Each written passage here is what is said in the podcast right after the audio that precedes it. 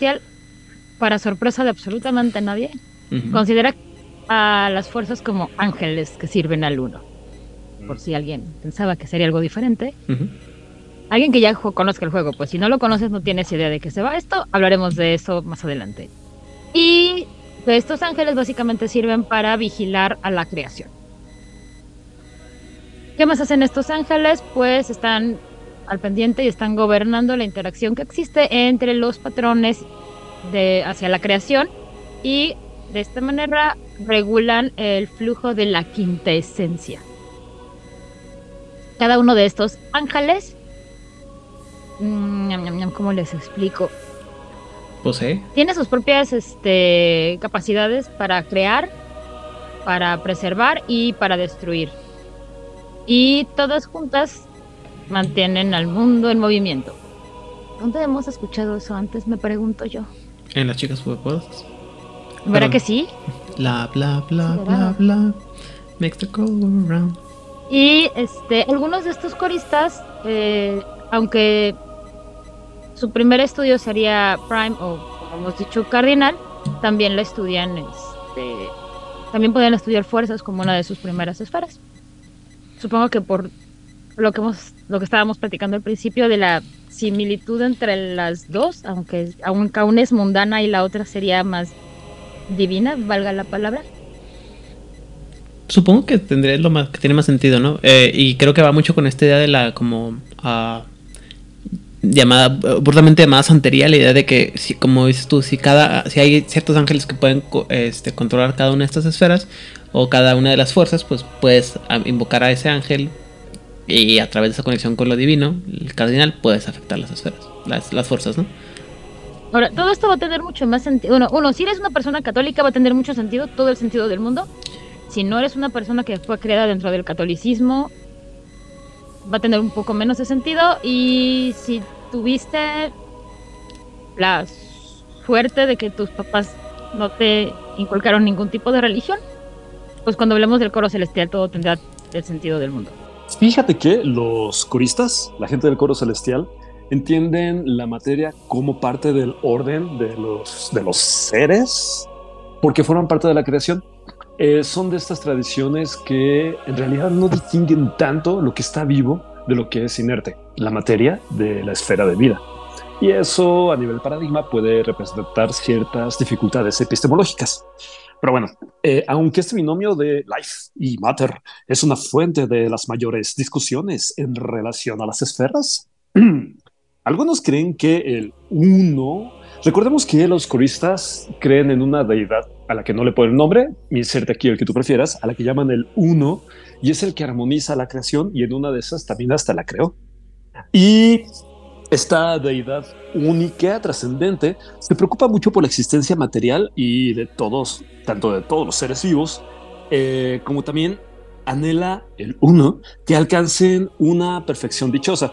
Esta puede ser una de las opciones. También hay algunos que contradicen esto que les acabo de decir y dicen que eh, toda existencia material es en realidad una ilusión, cosa que podrían compartir francamente con los akáshicos. La realidad, la materia, es un estado ilusorio.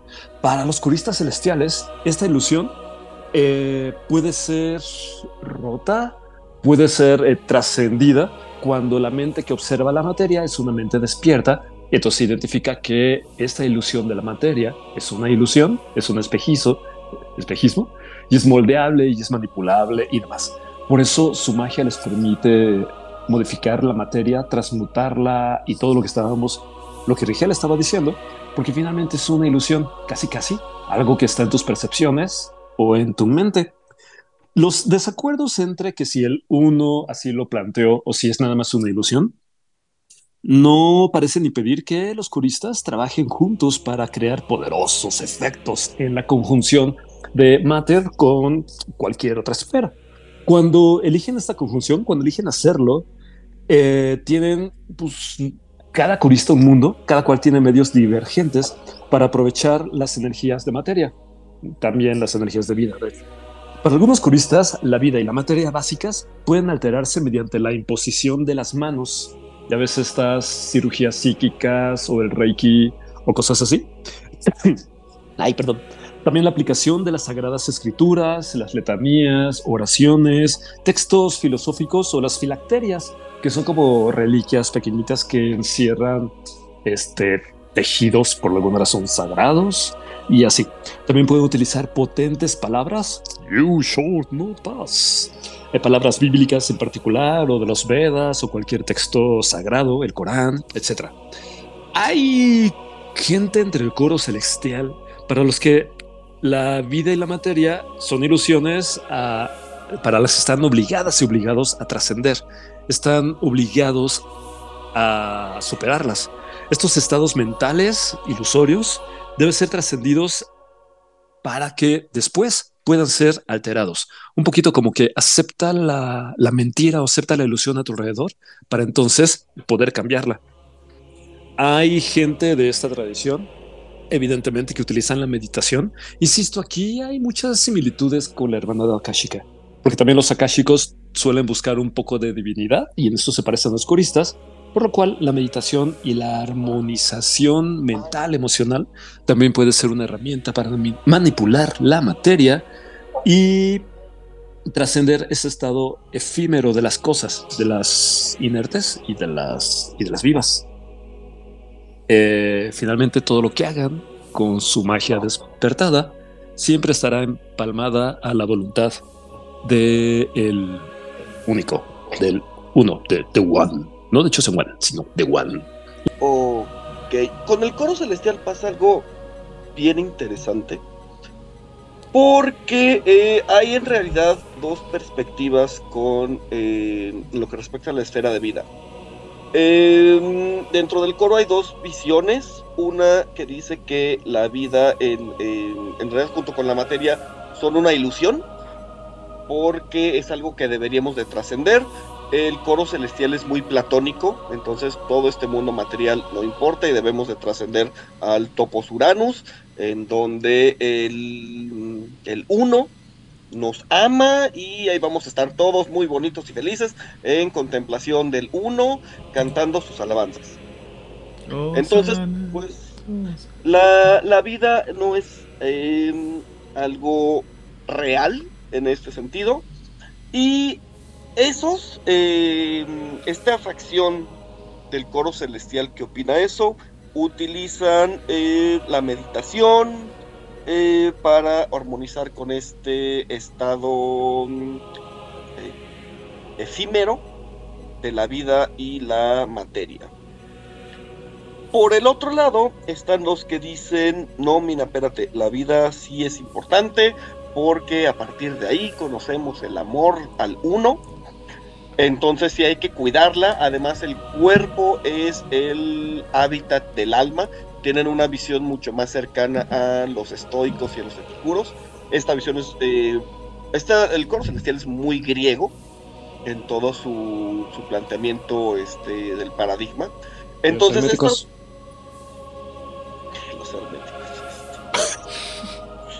herméticos. ya hablaremos largo y tendido de los herméticos, no tienen nada de griego. Te he dicho lo que me encanta, lo despreciativo que suenas cada vez que dices el nombre de esa tradición. mira, checa, checa. Hermético. Ah, bueno. otra vez. A ver, otra vez, otra vez, otra vez. Hermético. Bueno, este, el otro, eh, la otra interpretación seguirían más a los estoicos y los epicuros, epicúreos, que dirían que no, que el, cuerpo y la vida sí es importante porque es donde habita el alma y entonces eh, sí hay que cuidarlo y cultivarlo. Y para eso van a utilizar cosas como... Em, eh, se me olvidó la traducción de Lay of Hands. Eh, imposición de manos. imposición de manos, el uso de aceites sagrados, filacteria, las escrituras sagradas y todo ese tipo de cosas. Entonces, a mí me parece interesante porque aquí sí tienes dos versiones dentro, dentro de una misma tradición. Eh, en, ambas el uso de vida va a ser principalmente para fines curativos. No van a ser cosas tan bonitas como eh, lo que pueda hacer el glorioso culto al éxtasis. y mucho más divertidas. Pero bueno, son útiles, todo mundo, toda parte necesita un clérigo. Entonces, bueno, pues al menos les reconozco que sí son necesarios. Alright. Muchas gracias. Y hablando del culto de éxtasis. Ah, perdón. Está, como bien interesante. Uno, porque a los mormones les gusta esto. Es la razón por la que los mormones no consumen cafeína, no consumen azúcares ni alimentos ultraprocesados, porque consideran que el cuerpo es un templo de Dios y por tanto debe de ser cuidado y mantenido de una manera lo más perfecta posible. Pero también me recuerdo un poco las flagelaciones que hacían en la Edad Media de como el cuerpo solamente es algo este, temporal, el cuerpo es algo que nos mantiene atados aquí y entonces si flagelamos el cuerpo, hacemos que el espíritu se engrandezca. Pues miren, para el coro celestial, esta esfera representa uno de tantos aspectos sagrados y vitales para su práctica mágica. Creen que todo el universo está conectado y al comprender estas conexiones pueden generar armonía e iluminación espiritual. Se ven a sí mismos, como ya sabemos, como agentes de la voluntad divina y trabajan para mantener el equilibrio y restaurar el orden cósmico. Ante los ojos del orden celestial. Ante los ojos. Aquí, aquí. Sí, es que. verdad me está haciendo caras. Está viendo feo. Perdón, traigo mucha azúcar y mi cabra está muy loca hoy. Ya. Ok, ya. Ah, me quedé que. Ah, sí, que para los ojos del coro celestial. a ver, Basta. Te quiero mucho. No profesor. Basta. Aquí. Está bien. Ok, este. Representan eh, la omnipresencia del uno, porque básicamente todo representa la, la omnipresencia y omnipotencia del uno. Y que todo es parte de un solo patrón y que todo es visible y comprensible para este uno. A través de esta esfera, el corista puede aprender cómo todo espacio está bajo la regla del uno y el uno contiene todo lo que existe. Toda preposición que uno puede imaginar en relación a él en el espacio existe. O sea, todas las que funcionan en la primera de A, ante, cabe, con, contra, de, desde, aquí entra. Todo, todo, todo es abarcado por la correspondencia dentro de la visión del coro celestial. También ven a esta esfera como la fuerza unificadora de todas las demás esferas y las ven como el hilo común que se entreteje entre la realidad, permitiéndoles acceder y manipular a todas las demás esferas de manera efectiva. Una vez que comprenden esta esfera, pueden forjar conexiones con otros magos, buscando un terreno común con un propósito que compartan. Taquero, hágame eh, uno con todo. ¿Cómo? Hágame uno con todo. Sí, con todo. Que es cilantro y cebolla. En términos prácticos, y salsa. En términos prácticos, ay, qué rico. Los coristas usan esta esfera para comunicarse a través de largas distancias y aprovechar la sabiduría colectiva de la humanidad para realizar los rituales que afectan a múltiples lugares simultáneamente, un poco como lo que nos decía Hernán acerca de la magia simpática. Si yo afecto un lugar, puedo afectar el otro si tengo alguna manera de conectarlos, ya sea de una manera de idea o algún objeto físico que me haga eh, poder tener una relación con. También creen que al poder ah, reconocer y manipular los patrones de las conexiones entre las personas, los lugares y las cosas, pueden lograr cambios positivos y un crecimiento espiritual. Ok, pues vamos a cosas que honestamente cuando yo lo leí me parecían muy bonitas y muy interesantes hasta que Rigel mencionó la posibilidad de golpear a alguien hasta su infancia o senectus, y ahora es de lo único que quiero hablar.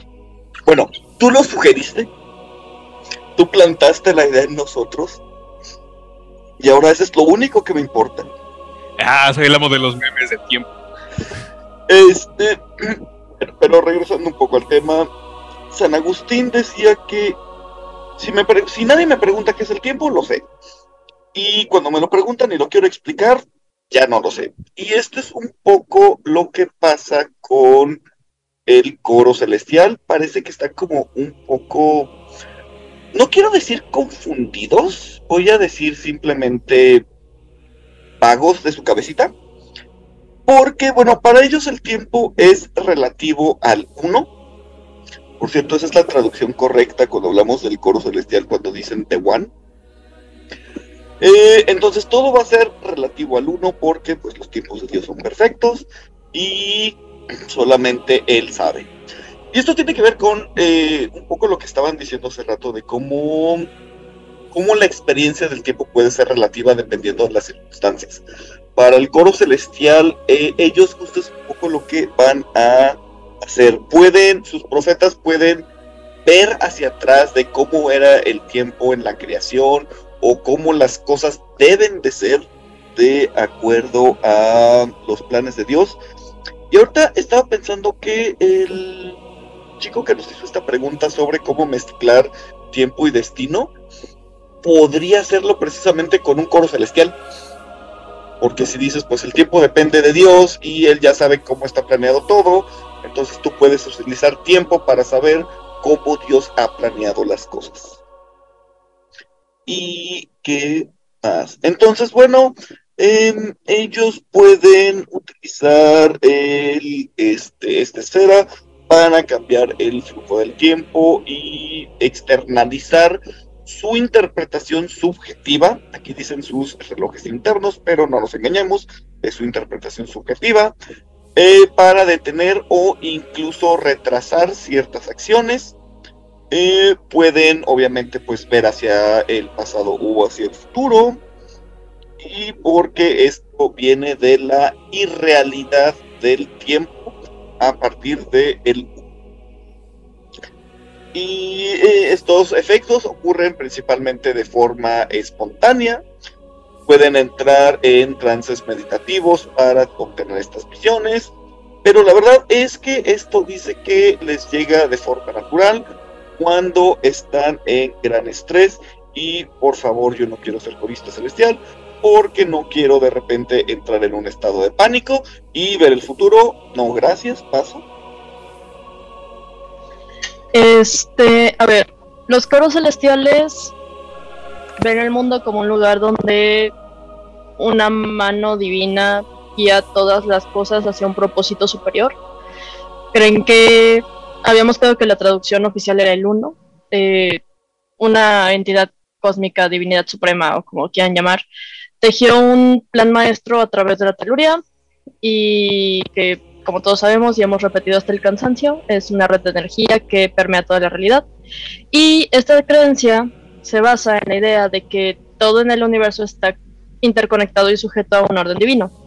Entonces, la entropía, desde la perspectiva de estos señores chistosos a los que no entiendo, es vista como una herramienta para comprender y desentrañar el propósito que tienen los eventos y fenómenos que aparentemente pudieran parecer caóticos y ven la entropía como una fuerza que desmantela estas ilusiones y revela las verdades subyacentes del mundo. Entonces, cuando, cuando estudian y manipulan esta esfera, buscan descubrir la voluntad divina y entender cómo encajan en el plan cósmico.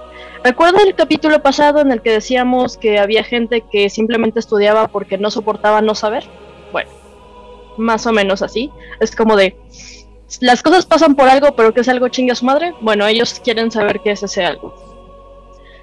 Eh, los coros celestiales también la ven como una forma de encontrar la verdad de la iluminación. Eh, desintegran estas estructuras falsas, eh, desvelan las ilusiones, pueden tratar de revelar la naturaleza de las cosas y su lugar en el orden divino. Y eventos que, como dije, pueden parecer aleatorios, eh, pueden comprender cómo cada acción lleva una consecuencia y cómo se entrelaza en el telar cósmico. Ahora, también hay quienes no creen esto. los coros celestiales tienen como dos visiones del asunto.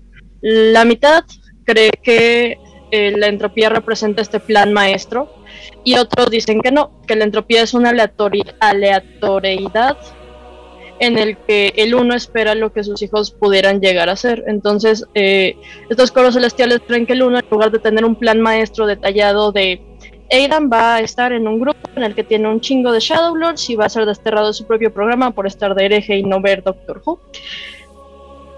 Eh, en lugar de tener y Betty la Fea, en lugar de tener este plan, espera a ver lo que sus hijos, que serían como los seres conscientes del universo, pueden llegar a formar a medida que exploran y ejercen su libre albedrío.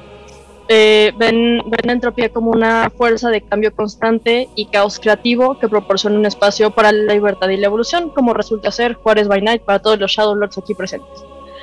Entonces, este, la entropía representa para ellos esta posibilidad infinita, esta capacidad de transformación que existe en cada momento y en cada acción, y consideran que las estructuras fijas y los planes rígidos limitan la, ex- la expresión de su creatividad y el potencial de cada individuo y del universo como conjunto. Eh, sí, o sea, como ven, ven, ven la, la- la posibilidad de la entropía como una liberación a las limitaciones y una apertura a nuevas posibilidades o a caminos que no se han explorado. Eh, son más espontáneos, son más de, de improvisar, son más de adaptarse, buscan fluir con los cambios en lugar de resistirse a ellos y utilizan la entropía como un catalizador para un crecimiento personal y colectivo y consideran que cada individuo tiene un papel en la creación y que ellos pueden, voy a utilizar una palabra muy tecnocrática para este pedo, configurar su propio destino. Para el coro celestial, eh, cardinal o prime es conocido como el punto de origen. Los coristas sostienen que sostienen a cardinal como el lugar de uno, del uno, en donde de- de- perdón, mucha azúcar en el sistema. Hagamos como que no dije nada y empiezo de nuevo. Para el coro celestial, el cardinal es conocido como el punto de origen. Los coristas sostienen a Cardinal como el lugar del uno, de donde todo vino y a lo que todo va a regresar. Como ven a Cardinal como el núcleo de la magia en sí misma, el coro tiene una comprensión especial de ella, a menudo utilizándola a través de himnos para, para alabar al uno, cada uno con pequeñas divergencias para abordar la multitud de resonancias dentro de la mismísima Telurian. Del uno provienen todas las cosas y por ello sus adoradores se dedican a comprender a la quinta esencia universal que es la raíz y sustancia de todas las cosas. Como el uno impregna toda la realidad y y su conocimiento forma el estudio de todas las demás esferas, incluso entre aquellas facciones dentro de la tradición que enfatizan a otras esferas, casi todos los caristas tienen alguna comprensión de cardinal siendo la esfera central de los coristas, es una esfera que ocupa un lugar especial en la comprensión de cada uno de los cantantes. El coro utiliza una amplia variedad de focos de energía primordial, de los cuales el canto es el más común. Al crear una armonía, los coristas pueden poner a varias personas en sintonía con el todo centrado y amoroso y ponerlas en contacto con la creación. Diferentes canciones, tempos y sonidos se asocian con diferentes tipos de resonancias de cardinal, lo que explica por qué en parte muchos de los aditum, un aditum son las cámaras secretas dentro de todos los templos, tienen sus propios himnos. El tacto también es un foco importante para esta esfera. Al compartir el amor y la compasión, o la fuerza, los coristas comparten la energía de la divinidad que les inunda. También usan la dispersión de sustancias sagradas como agua, humo, moronas de hostias y algunos otros elementos sacramentales no necesariamente católico-cristianos, permitiendo que la gracia se extienda por toda un área. Oh, qué ñoños. Sí. Pero pues ya lo sabíamos, ¿no? Si a estas alturas de la vida no estamos enterados de qué onda con los coristas. Solo confirmaba. Muy bien. Entonces, O sea, pues se llaman coro celestial, o sea, todos los que hemos ido a un coro sabemos que son ñoñísimos. Hasta Sí que no estuve contigo yendo, no me enteré. Para mí eran mucho más tetos que Un saludo para mi director del coro ahora, Enrique, que nunca vas a escuchar este programa y gracias cielo Por si las nunca- dudas. ok. no sé. Gracias, Enrique, por Focus. tu sabiduría. Resulta que los, los del culto celestial salieron muy hegelianos. Y entonces ellos dicen que en realidad solo existe una verdadera mente, que es la de Dios. Y nuestras mentes solamente son un reflejo del divino intelecto. Que a través del culto de la conciencia se ve empoderado por Dios. Es decir, el divino intelecto, obviamente es Dios. Hegel le hubiera dicho el espíritu absoluto. Y nosotros no somos otra cosa que el espíritu absoluto reflexionando sobre sí mismo.